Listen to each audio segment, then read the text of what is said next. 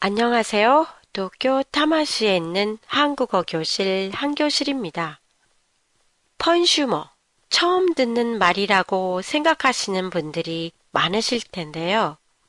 펀슈머는 영어의 fun, 재미와 소비자, consumer를 합친 말로 재미를 추구하는 소비자라는 뜻이에요.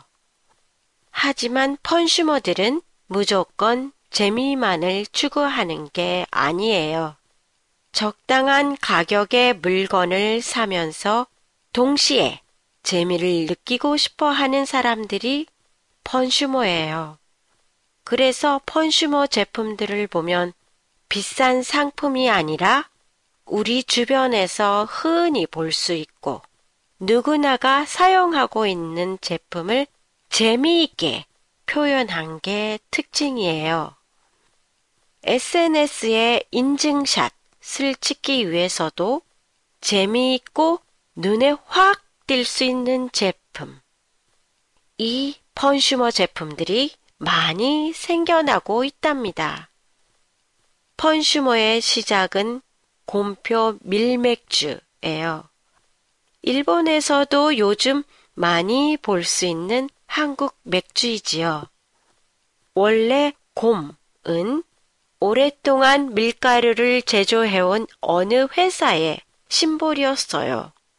그 회사가 수제 맥주 회사와 함께 밀가루로 만든 게 곰표 밀맥주예요. 맥주캔 디자인이 4개의 발을 가지고 있던 곰에서 2개의 발을 가진 곰으로 그리고 곰이 사람처럼 서서 맥주를 마시는 표현이 일반 소비자들에게 재미있다 라는 인상을 준 것이지요. 이를 시작으로 한국에서는 펀슈머 제품들이 많이 나오고 있어요. 어떤 제품들은 원래 용기를 그대로 사용하면서 내용물만 음식물로 바꾼 제품도 꽤 있어요. 그래서 아이들이 잘못해서 먹을 수도 있다는 이유로 판매 중지가 되기도 했어요. 예를 들면 구두약, 가와그츠 왁스로 유명한 말표 구두약이 있어요.